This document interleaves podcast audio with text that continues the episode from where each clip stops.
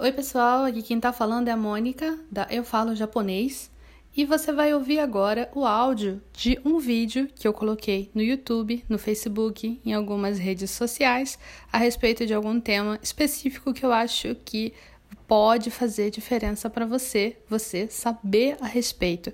Eu espero que você goste. Vamos lá! Olá, pessoal, tudo bem? Hoje eu quero falar com vocês de um tópico que eu considero uma das coisas que é um ponto de virada no estudo de kanjis. É uma coisa que é simples, porém é um modo de pensar e encarar os kanjis que eu queria ter tido quando eu comecei a estudar japonês e eu não tive. Eu vou contar para vocês agora o que, que é isso. Oi, pessoal!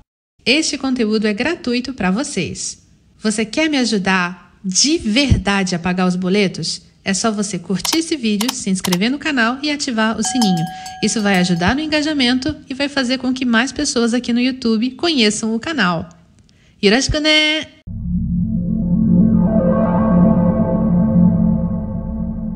Quando a gente começa a estudar japonês, a gente começa pelo hiragana, depois vai para o katakana e aí vai para o kanji.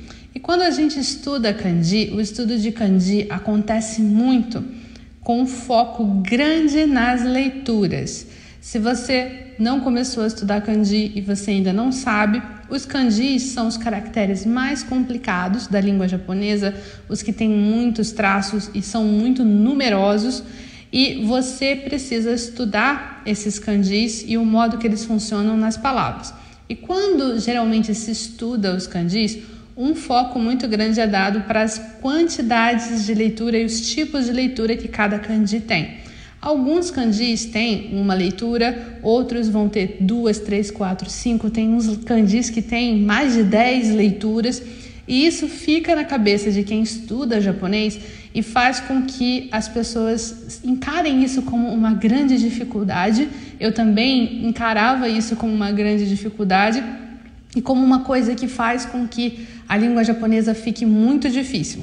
E o que, que isso faz? O que, que isso causa? Isso faz com que as pessoas, quem estuda japonês, acabe querendo jogar os kanjis para debaixo do tapete. E não é só quem estuda, não. Quem ensina japonês também. Eu passei por isso e eu acredito que muitos professores também passam por isso. Não saber como ensinar kanji para os alunos. Por quê? Porque o kanji é uma coisa que as pessoas encaram muito como precisa decorar, precisa decorar as leituras. Você tem que ter a lista de leituras de cada kanji e você precisa decorar. Esse kanji tem leitura blá blá blá e blá blá blá. E esse tipo de coisa os professores passam para os alunos, decora aí, decora aí, você tem que decorar o kanji. O professor apresenta o kanji uma vez e aí depois fala para aluno: aluno, decora, agora é com você. Claro que o aluno tem que estudar, não adianta professor apenas ensinar. Aluno também tem que estudar, tem que estudar em casa, tem que fazer os deveres, tem que fazer exercícios, senão não dá. Não dá para estudar só durante a aula. Para você aprender uma língua, um idioma, não dá para fazer isso. Porém, eu acho que aí a gente anda num impasse.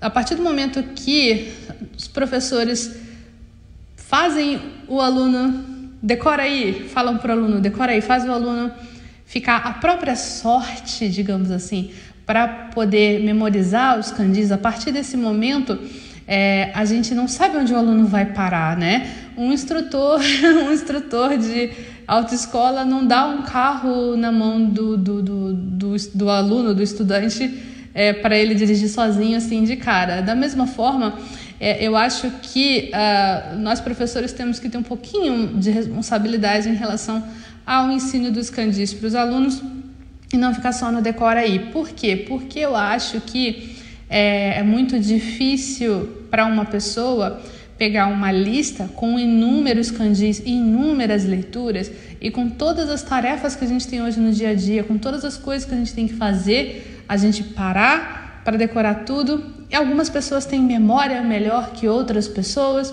e conseguem decorar mais rápido, mas é aquilo, a gente decora e a gente esquece, né? Mas então o que que se deve ser feito? Então, o que eu quero falar para você hoje, que pode virar a chavinha da sua cabeça agora para que você consiga encarar os candis de uma maneira melhor, é Não se ligue nas leituras do kanji. Não queira aprender leituras.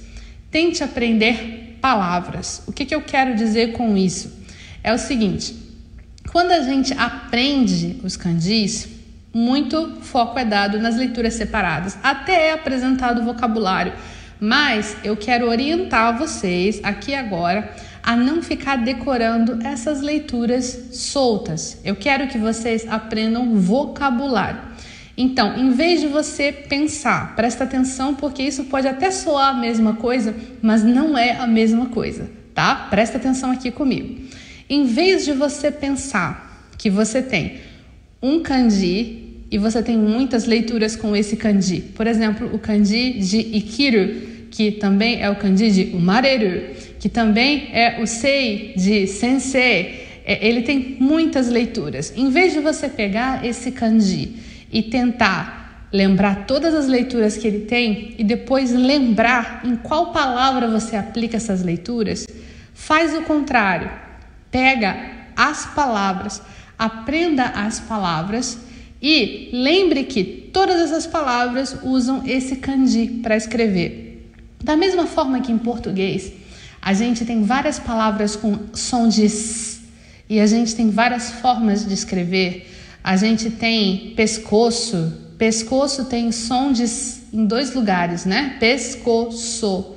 É, e com isso a gente escreve de forma igual, cada ponto não escreve de forma igual. Então, no português, a gente aprende as palavras e aprende como escrevê-las. Eu convido você, a partir de agora, a aprender japonês assim também. Tente aprender as palavras e como se escreve essas palavras. Agora, toda palavra nova que você aprender, você não vai aprender somente como escrever ela em hiragana. Não, você vai aprender como escrever ela em kanji. Quando você estiver estudando seu vocabulário, verifica os kanjis dessas palavras. Oh, essa palavra se escreve com esses kanjis aqui. E aprenda como se escreve a ordem de traço direitinho. E toda vez que você for escrever essas palavras no seu caderno, verifique novamente como é que eu escrevo. Como é que eu escrevo essas palavras? Eu tenho certeza que a partir do momento que você pensar dessa forma, virar essa chavinha, mudar um pouco o ângulo das coisas, vai ficar muito mais fácil para você aprender kanji. Tenta aí e me fala. Eu já dei essa dica algumas vezes em algumas lives. E eu quero saber se você que está vendo agora esse vídeo, se você já tentou. Coloca aqui nos comentários se você já tentou ver por esse modo, ou mesmo que você nunca tenha me ouvido falar sobre isso, você já tinha parado para pensar nisso?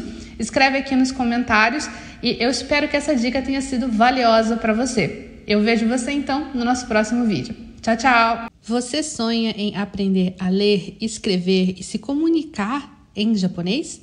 Participe da Oficina do Kanji, evento online e gratuito dos dias 1 a 7 de agosto. Espero você!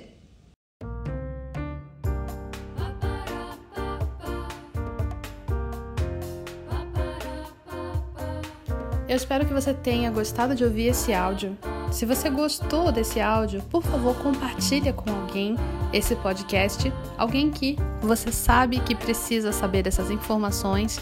E se você tiver um tempinho, avalie aqui o podcast e faz um comentário. Eu vou adorar saber o que você achou. Tchau, tchau.